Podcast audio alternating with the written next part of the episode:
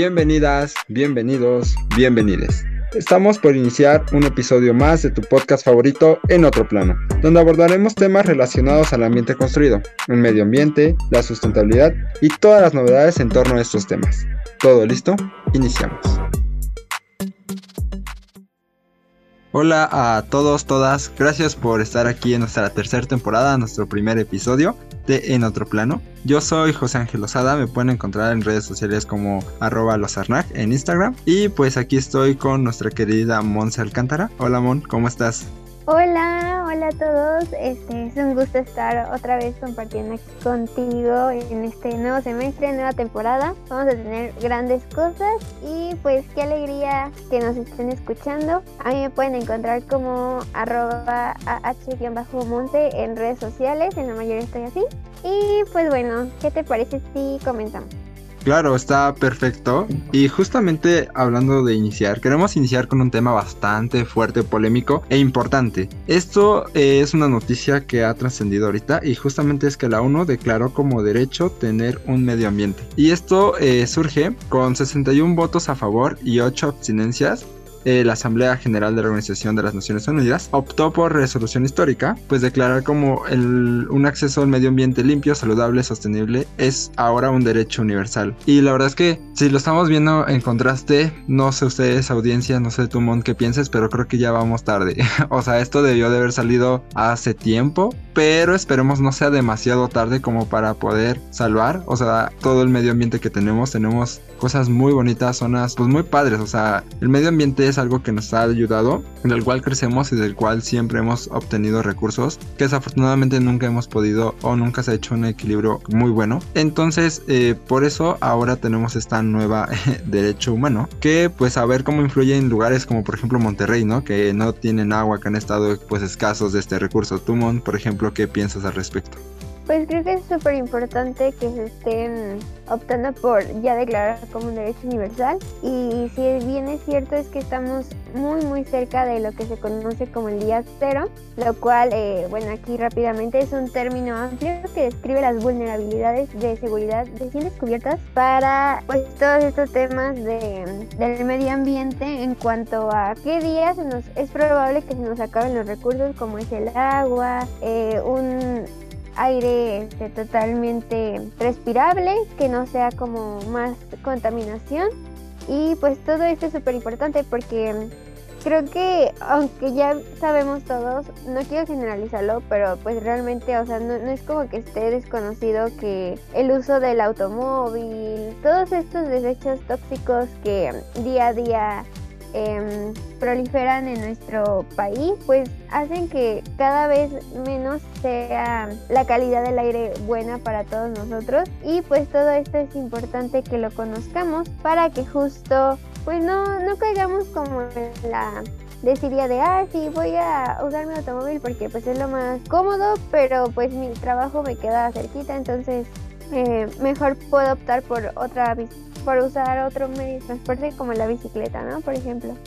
Sí, que es algo que justamente ahora que lo mencionas, eh, hablando de la bicicleta, es algo que muchos otros países han optado. Podemos ver países europeos donde han dejado literalmente de usar mucho el transporte eh, individual y han usado más colectivo y han usado y han ampliado pues espacios especiales para que las personas que van con bicicleta puedan pasar, ¿no? Un poco lo que ha hecho iniciado la Ciudad de México, que podemos revisar esa parte donde tienen su ciclovía y todo lo relacionado. Que digo, la verdad es que es un tema aún polémico, aún un tema que vamos atrasados, para ser realmente honesto bajo mi perspectiva. O sea, aún vemos muchos accidentes de ciclistas, muchas personas que no, o sea, muchos eh, automovilistas que no les importa en realidad la ciclovía y a veces cuando hay un buen tráfico ahí los ves metidos, ¿sabes? O sea, y es como, mm, o sea, queremos cambiar al mundo, pero nosotros tampoco damos mucho para hacer eso. Y es lo mismo, por ejemplo, con las áreas naturales protegidas que tenemos en el país, que no sé, por ejemplo, eh, van a algún lugar y me pasó justamente en hace años que fui a, a Teotihuacán. Que digo, es un, un contexto algo diferente, pero eh, justo eh, ves que pues esta es un poco más desértico, más más sin, sin una selva o, o sea, no vas a encontrar algo así, pero sí veía, por ejemplo, a personas que estaban rayando, que estaban rayando la palmera, que bueno, el todo lo y que ya sabes, ¿no? El clásico que ponen el corazón y ponen como su inicial, inicial de la otra persona y todo eso. Digo, hay guardias que cuidan ese tipo de situaciones, pero desafortunadamente creo que hace falta crear una conciencia más para el medio ambiente y tal vez algo interesante para implementar en nuestro país, en nuestro, pues sí, en donde será buscar que desde pequeños se inicie con una educación para cuidar el medio ambiente, hablando eh, no de la educación como superficial, sino que entiendan la razón y la importancia de tener un medio ambiente eh, limpio, saludable, etc. Tú lo decías, por ejemplo, hace rato, hablando del, de la contaminación atmosférica y todo lo relacionado, por ejemplo, eh, un debate que tenía con unos compañeros, compañeras, hace unos, hace unos meses, era de que ellos ya, ya decían como, oye, ya, o sea, cuando nos digan, va cubrebocas, ya me lo voy a quitar. Le digo, es que velo desde esta perspectiva. Tenemos un medio ambiente aquí en la ciudad contaminado, bastante pues denso, ¿no? Justamente hay otra noticia que dice como que a nivel mundial el agua el agua de lluvia ya no es potable que también será otro tema a tratar, o porque veamos, por ejemplo, eh, con los sistemas de captación de agua de lluvia, ya serán, ya no van a ser eficientes, qué es lo que va a pasar, esa es una polémica que tenemos, ¿no? Tenemos que irnos adaptando a las nuevas circunstancias, a las nuevas necesidades y a todo lo que está sucediendo, pero regresando justamente a la parte del, cubrebocas, eh, yo lo mencionaba porque tenemos cubrebocas que nos está cubriendo por la nariz y la boca, ¿no? Entonces, si lo vemos de esta perspectiva, nos está ayudando a evitar tener eh, o absorber, inhalar la contaminación pues, del aire, ¿no? Entonces, sin duda, eh, nos ayuda a reducir enfermedades respiratorias, como muchas personas que llegan a tener, por ejemplo, asma, pues llevan a sufrir más de este tipo de situaciones por la contaminación.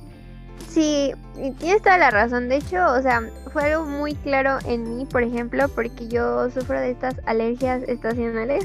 o sea, me refiero a que todo esto del polen, que el polvito, todas esas cositas hacían que yo me enfermara frecuentemente de las vías respiratorias. Y justo con el uso del cubrebocas, aparte de mm, prevenir pues lo que conocemos ahorita como el COVID y demás, pues no solamente eso, sino nos estamos cuidando o estamos teniendo un filtro mayor al que podremos tener si fuéramos así por la vida como antes sin cubrebocas, porque justo el aire que inhalamos ya no es bueno, ¿sabes? O sea, creo que es muy triste que nos estemos acabando pues los recursos naturales que deberían ser pues como son naturales, o sea, deberían ser totalmente limpios y no sé, creo que es muy importante que, bueno, fue muy importante que la ONU también hiciera como este derecho, bueno, declara este derecho y justo creo que vale la pena que cada uno de nosotros vea un poco más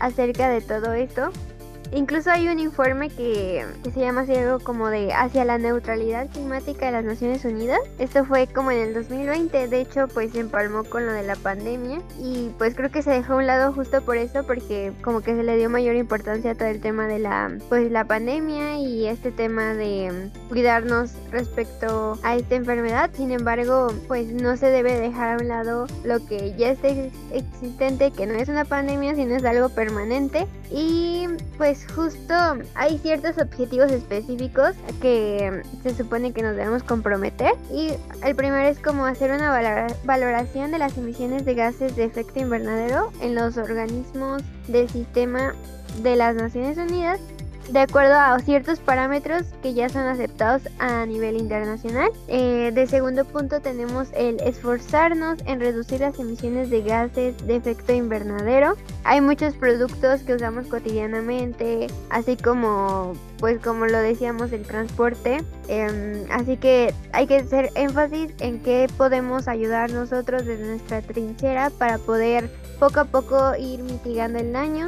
Así como el tercer punto tenemos analizar las implicaciones en cuanto a costos y exploración de las modalidades presupuestarias para la adquisición de contrapartidas de las emisiones de carbono con vistas a alcanzar la deseada neutralidad climática. Y bueno, esto es algo que se viene trabajando desde el año 2007, pero pues no sé, o sea, no sé qué está pasando, es un tema internacional, no es algo como que solo pase en nuestro país. Realmente en las noticias cada vez vemos más eh, estas cosas de que se está derritiendo los polos, lo cual también implica muchas, aunque no es directamente para nosotros el daño, poco a poco sí nos va a ir afectando. Y si ustedes se pueden a pensar, en nuestro país eran muy marcadas las estaciones y los climas. Ahorita siento que ya tenemos de todo todos los días, lo cual está súper extraño. O sea, si ahorita está soleado, al rato está cayendo la lluvia. O sea, y pues ya no hay como de, ay, eh, es temporada de lluvias o, ay, ahorita es primavera, ahorita no llueve o cosillas así. O sea, ya mm, creo que todo el año llovió,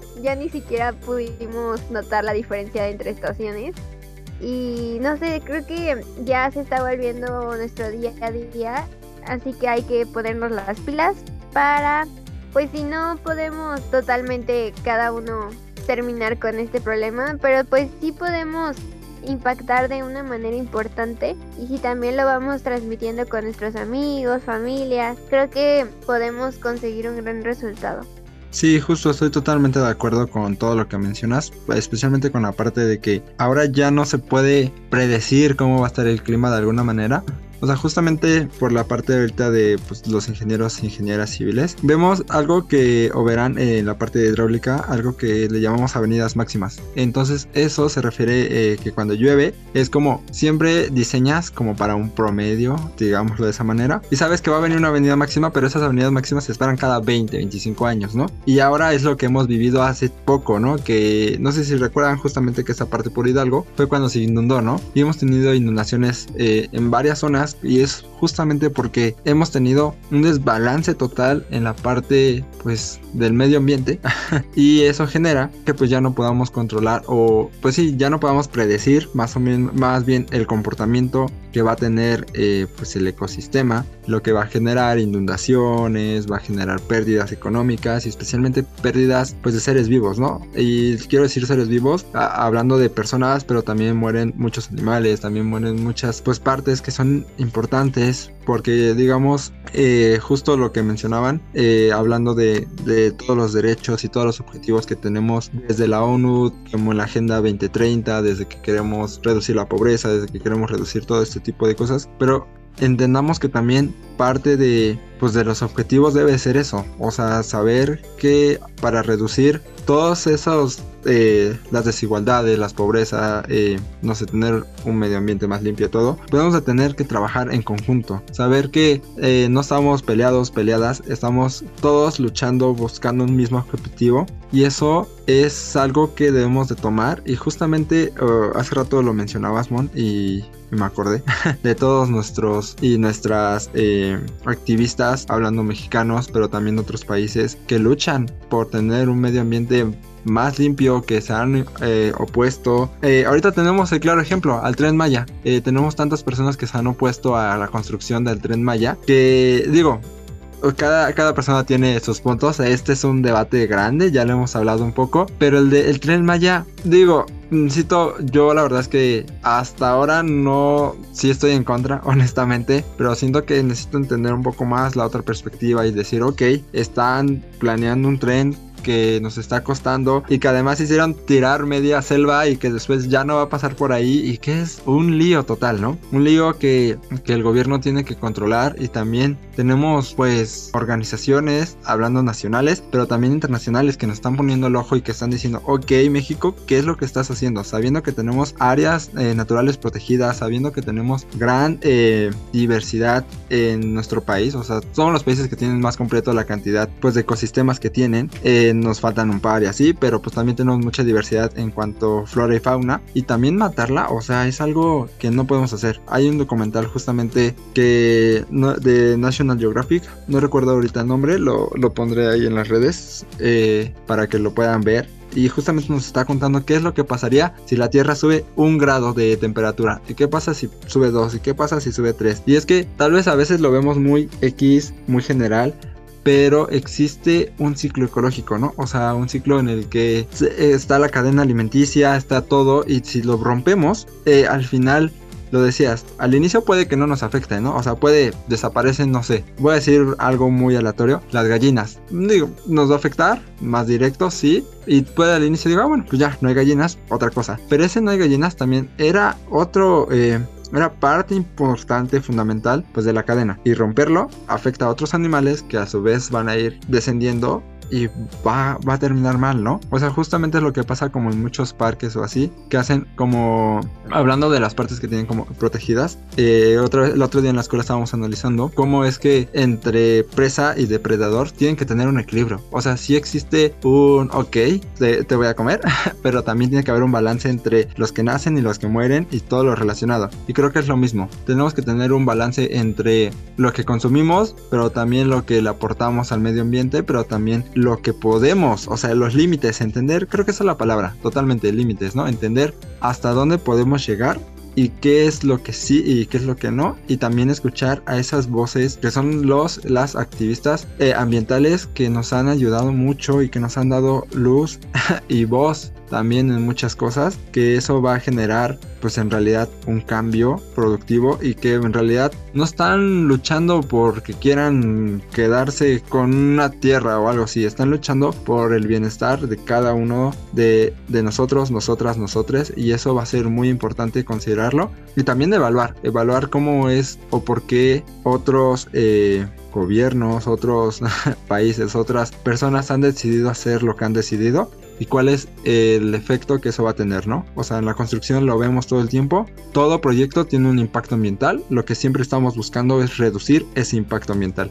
Porque eso es, eso es lo que tenemos que hacer. Tenemos que hacer un mejor país, un mejor eh, mundo desde nuestra profesión. Eh, desde ser eh, ama de casa, amo de casa, estar como secretario, secretaria, ser lo que tengas ser, ahora sí va a sonar a muy un logo, pero siendo lo que seas, haz un cambio. Desde, ok, separa la basura, desde, ok, ya no voy a usar papel, desde, ok, ya esto no va a funcionar, y empezar a reducir eso, justo para un proyecto que tuve. Antes usábamos como papel para hacer como un registro de asistencias y así. Y fue así de, ok, a partir de este momento que yo estoy en este proyecto, ya no hay papel. O sea, y no es por, por no querer comprar o imprimir o, perdón por la palabra, pero por codo. O sea, era en realidad porque quería hacer un cambio, un cambio bueno para el medio ambiente. Porque al final es lleno asistencia, ok, firmo, basura. Firmo, basura. Firmo, basura. Y hacerlo de una manera digital pues nos ahorra a todos tiempo y lo, digo, lo económico es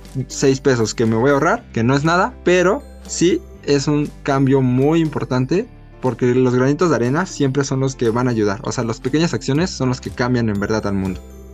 Como dices, o sea, realmente no tenemos un pretexto, o sea, todos podemos contribuir de manera positiva para lograr este cambio. Y como tú mencionas, cada uno de nosotros tiene un papel importante. No somos eh, personas aisladas de, ah, este, pues yo hago esto y no me importa si tú haces esto. O sea, realmente podemos, debemos, em, si vemos a alguien que está está pues dañando o haciendo algo que sea contraproducente, una, una actividad que esté dañando al ambiente, podemos decirlo, o sea, creo que ahorita ya estamos en un punto en donde no nos tiene que, por así decirlo, valer, sino realmente nosotros decirle como de, oye, esto está mal por esto y esto, ten conciencia en lo que estás haciendo con tus acciones y el cómo van a impactar esas acciones a, no solamente a ti, sino a todos, o sea, creo que el compromiso debe ser muy grande, justo porque pues es algo que nos afecta a todos y mm, si podemos nosotros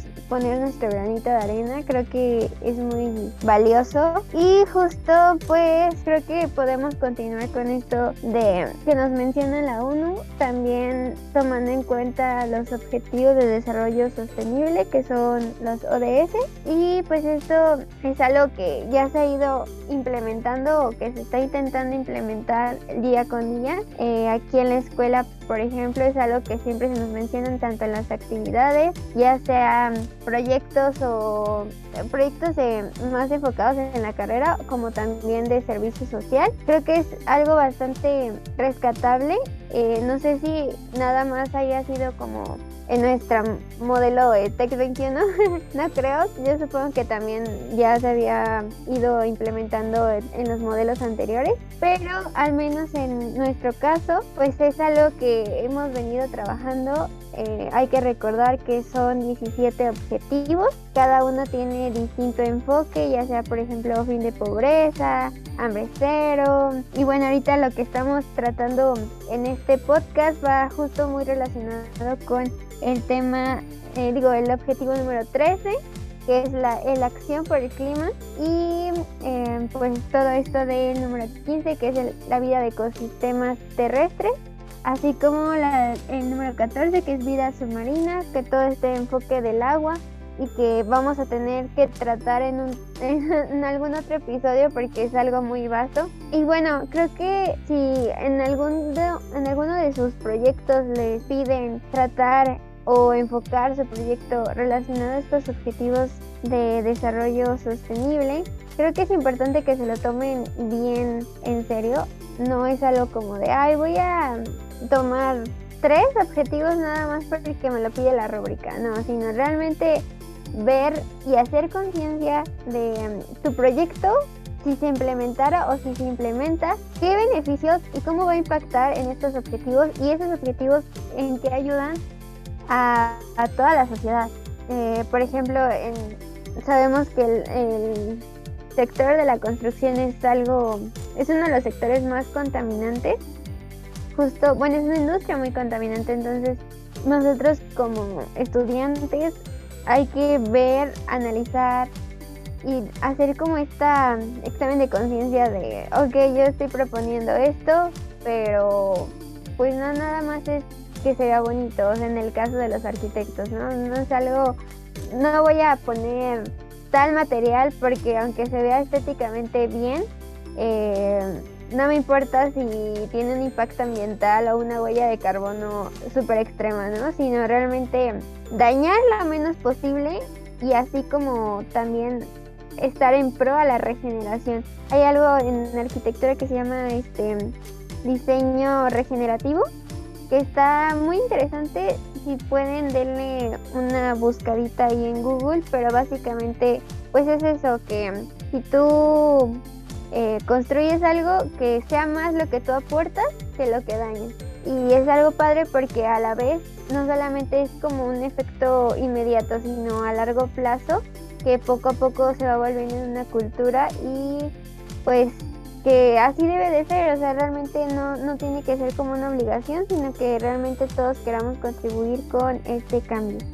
Sí, justo, eh, como lo mencionas y totalmente de acuerdo durante todo lo que dices, hablando del cambio que debemos que hacer y también eh, gran conclusión, muchas gracias. Y yo quiero eh, primero, hace rato les decía lo de el agua de lluvia que ya no es potable en ninguna parte del mundo y quiero dejar esto como pauta que retomaremos en algún futuro, pero también podrán consultar nuestras redes sociales y pues justamente es, voy a decirlo textualmente leer. Dice, investigadores de la Universidad de Estocolmo advirtieron sobre la presencia de sustancias tóxicas que se propagan globalmente en la atmósfera. ¿Qué significa? que nuestra agua de lluvia, que era una parte de nuestra salvación para otras cuestiones como riego, etcétera, ya puede que igual en algún futuro ya no lo sea. O sea, veamos la opción de qué es lo que estamos arrojando al medio ambiente, la verdad. Y bueno, eh, quiero yo quiero concluir con el comentario de Antonio eh, Guterres, que es el secretario general de la ONU, que dice, la resolución ayudará a reducir las injusticias ambientales, cerrará las brechas de protección y empoderar a las personas, especialmente aquellas que se encuentran en situaciones de vulnerabilidad, incluidos los defensores de los derechos humanos ambientales. Es decir, lo decíamos al inicio, eh, esto es una decisión histórica, va a crear un hito y esperemos que desde este punto todas las industrias, desde la construcción y también cada persona, empecemos a crear un cambio. Entonces, eh, en verdad, muchas gracias por escucharnos el día de hoy y pues eh, no se pierdan los próximos episodios. Traemos eh, nuevas sorpresas, nuevas personas invitadas y también estaremos ampliando un poco más el equipo. Así que muchas gracias, nos estamos viendo. Mon, ¿quieres cerrar con algo? No, pues solamente decirles que gracias por escucharnos en este primer episodio de la temporada número 3. Es un gusto compartir otro año con ustedes y bueno, nos vemos en el siguiente episodio. Muchas gracias. Bye, hasta luego. Bye. Esto fue En Otro Plano. Escúchanos por exclusiva por Frecuencia SEM y plataformas digitales. No te pierdas nuestros próximos episodios y recuerda que puedes seguirnos en nuestras redes sociales. Nos encuentras en Facebook e Instagram como arroba en otro plano.